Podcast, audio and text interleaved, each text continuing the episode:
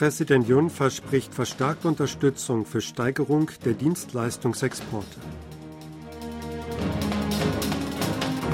Verbraucherpreise steigen im November um 3,3 Prozent.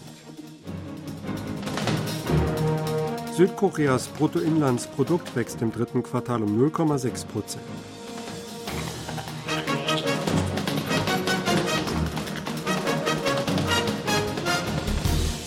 Präsident Yoon Song-yeol hat versprochen, die künftige Exportwettbewerbsfähigkeit Südkoreas durch die Steigerung der Exporte durch den Dienstleistungssektor und Klein- und mittlere Unternehmen sowie Start-ups zu stärken. Entsprechendes äußerte Jun heute in seiner Gratulationsrede bei einer Zeremonie zum 60. Tag des Handels in Seoul. Jun erklärte die Absicht, die Exportchancen des Landes künftig durch Freihandelsabkommen mit Großbritannien, Indien und den Mitgliedsländern des Golfkooperationsrats im Nahen Osten weiter zu steigern. Er versprach auch für klein- und mittelständische Unternehmen und größere Mittelständler bevorzugte Exportgarantien in Höhe von zwei Billionen Won oder 1,5 Milliarden Dollar einzuführen. Jun wies darauf hin, dass fünf Produkte, darunter Halbleiter, Autos und Petrochemie, die Hälfte der Exporte des Landes in den letzten über zehn Jahren ausmachten. Er versprach, die Unterstützung für die Bereiche Content, Tourismus, Finanzen, Gesundheit und Informations- und Kommunikationstechnologie zu verstärken, damit Südkorea bis 2027 unter die ersten zehn Länder bei den Dienstleistungsexporten kommen könne.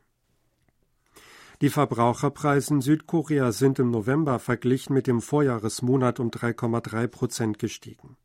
Nach Angaben des Statistikamtes am Dienstag lag der Verbraucherpreisindex im November bei 112,74 Punkten. Die Inflationsrate hatte sich im Juli auf 2,3 Prozent verringert und stieg im August auf 3,4 Prozent. Im September erreichte sie 3,7 Prozent und im Oktober 3,8 Prozent. Die Verlangsamung des Anstiegs im November wird unter anderem auf den Rückgang der Preise für Erdölprodukte zurückgeführt. Die Preise für Erdölprodukte sanken im vergangenen Monat um 5,1 Prozent gegenüber dem Vorjahr. Agrar-, Viehzucht und Fischereiprodukte verteuerten sich gegenüber dem Vorjahr um 6,6 Prozent. Das südkoreanische Bruttoinlandsprodukt hat von Juli bis September zulegen können. Nach Angaben der südkoreanischen Zentralbank am Dienstag legte das reale BIP nach vorläufigen Schätzungen im dritten Quartal gegenüber dem zweiten Quartal um 0,6 Prozent zu. Das nominale BIP stieg um 2,2 Prozent. Das Bruttoinlandsprodukt konnte seit dem Auftaktquartal dieses Jahres das dritte Quartal in Folge zulegen, nachdem im Schlussquartal letzten Jahres ein Rückgang von 0,3 Prozent verbucht worden war. Die Ausfuhren legten um 3,4 Prozent zu, während die Einfuhren um 2,3 Prozent zunahmen. Die Anlageinvestitionen gingen demgegenüber aufgrund der geschrumpften Maschineninvestitionen um 2,2 Prozent zurück. Das reale Bruttonationaleinkommen verbesserte sich gegenüber dem zweiten Quartal um 1,6 Prozent. Das liegt über dem Zuwachs des nominalen BNE von 0,5 Prozent. Das südkoreanische Verteidigungsministerium hat angesichts Spekulationen über die Versorgung der Ukraine mit Artilleriegeschossen betont, dass Südkorea dem Land keine tödlichen Waffen bereitstellt. Ein Sprecher des Verteidigungsministeriums sagte heute vor der Presse, Südkorea leiste für die Verteidigung der Freiheit der Ukraine lediglich humanitäre Hilfe und liefere militärische Güter. Er war gefragt worden, ob Südkorea das kriegszerstörte Land mit letalen Waffen wie Artilleriegranaten beliefert habe. In Bezug auf eine Meldung der Washington Post über Südkoreas indirekte Bereitstellung von Artilleriegeschossen für die Ukraine über die USA hieß es, es sei schwer zu sagen, was das genau bedeute. Die US-Zeitung berichtete am Montag, dass ein erheblicher Teil der an die Ukraine gelieferten 155 mm Artilleriemunition aus Südkorea stamme. Damit sei Südkorea ein größerer Munitionslieferant für die Ukraine als alle europäischen Länder zusammen. Die US-Zeitung Wall Street Journal hatte Ende Mai gemeldet, dass Südkorea Hunderttausende Artilleriegeschosse für die Ukraine transportiere.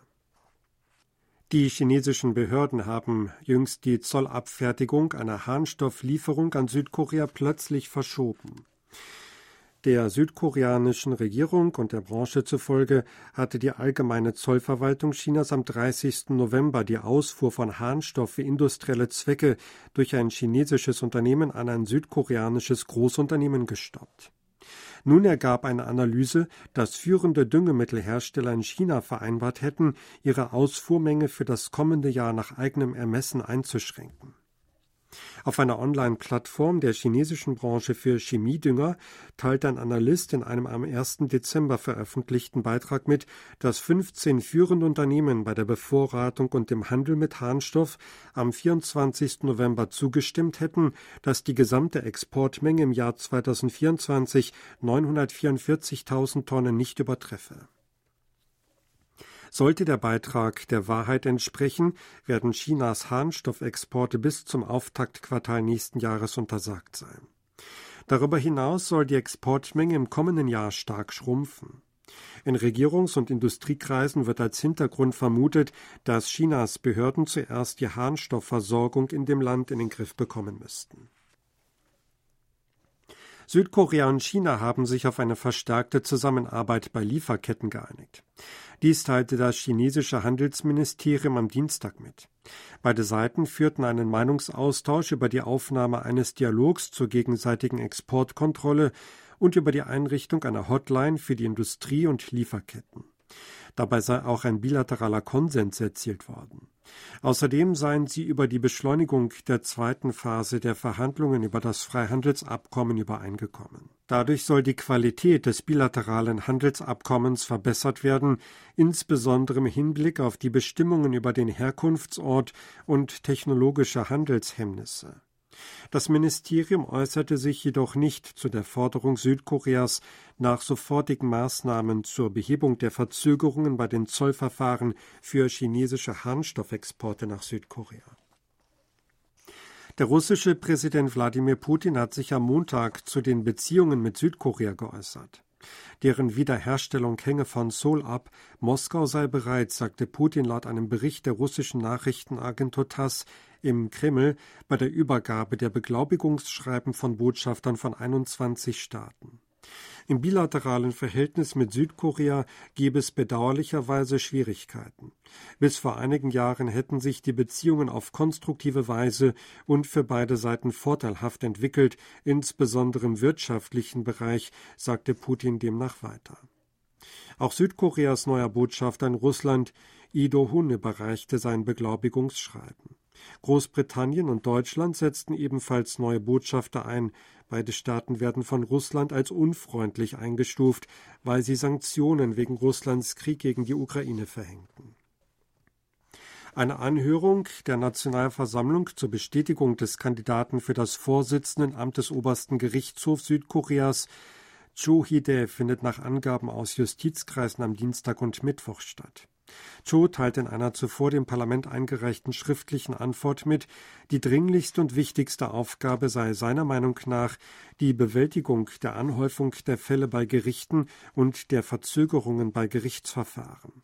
Im Gegensatz zum zuvor vom Parlament abgelehnten Kandidaten Lee Gyun-yong gibt es bei Cho keine Kontroverse in Bezug auf seine Person. Bei der Anhörung wird der Fokus daher sehr wahrscheinlich auf politischen Fragen liegen.